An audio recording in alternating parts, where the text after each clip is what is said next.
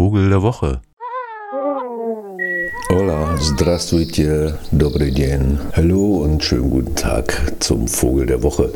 Ich gucke auf einen eigentlich sehr schönen Frühlingstag, noch ein bisschen kalt und habe auch so gerade probiert, so ein bisschen den Vogelzug irgendwie mal zu checken.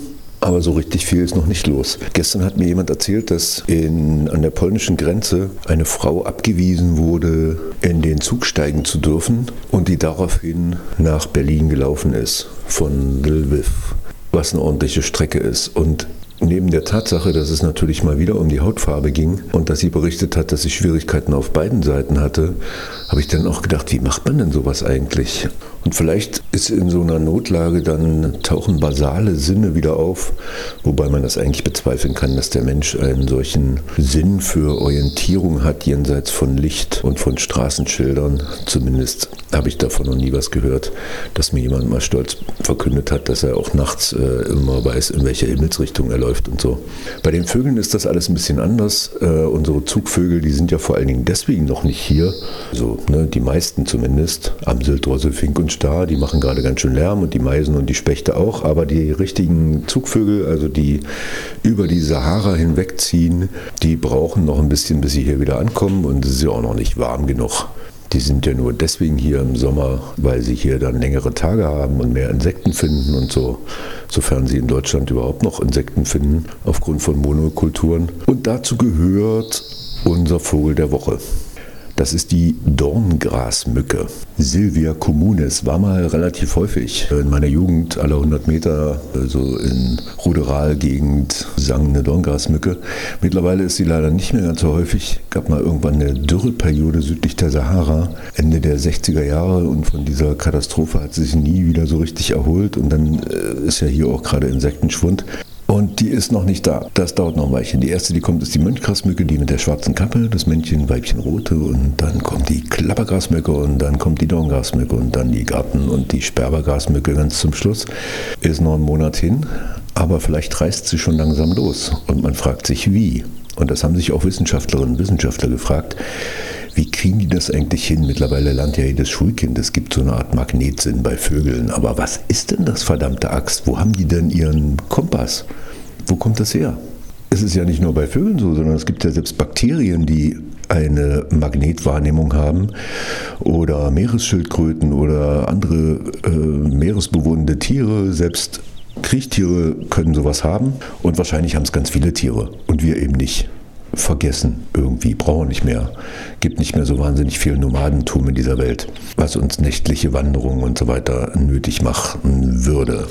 Und also wurde unter anderem das zarte Rotkehlchen, aber auch unsere Dorngrasmücke untersucht. Wie machen die das? Von verschiedenen Teams.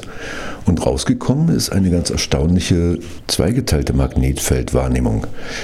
Die eine ist so eine Art grober Kompass. Und das ist tatsächlich wie man sich das vielleicht sogar vorstellt, gibt es so kleine, mini kleine Magnetitkörnchen in der Haut oberhalb des Schnabels und bei einigen Vögeln, bei anderen ist es offenbar ein Stoff, der Magemit heißt, aber ähnlich funktioniert und der übt dann Druck aus.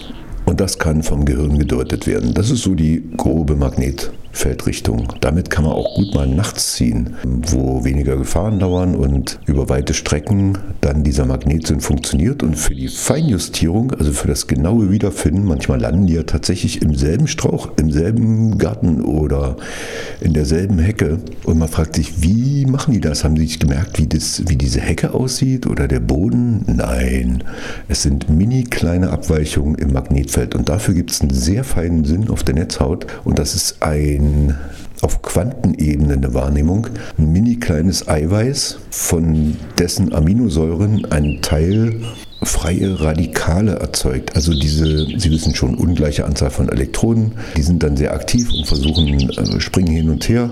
Die können durch so Magnetfeldabweichungen abgelenkt werden und das kann gedeutet werden äh, von diesen Vögelchen, unter anderem von unserer Dorngrasmücke.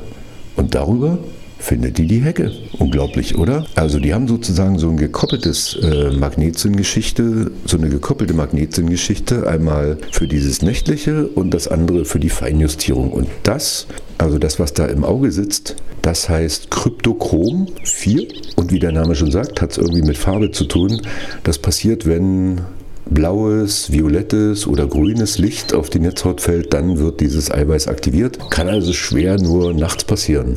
Da ist dann der grobe Kompass zuständig, also dieses Magnetit, diese kleinen Körnchen in dieser Haut und für den Tag oder diese blaue Stunde fürs Ankommen vielleicht, ne, ist dann der Rest zuständig.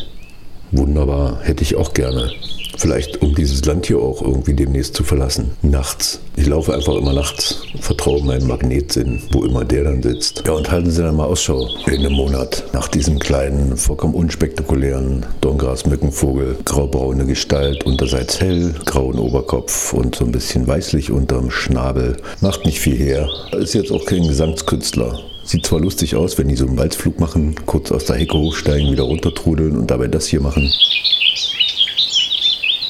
Aber wie gesagt, hat ganz andere Qualitäten. Machen Sie es gut. Bis nächste Woche. Vielleicht bleiben wir noch ein bisschen bei den Sinnen, oder? Ahoi. Vogel der Woche.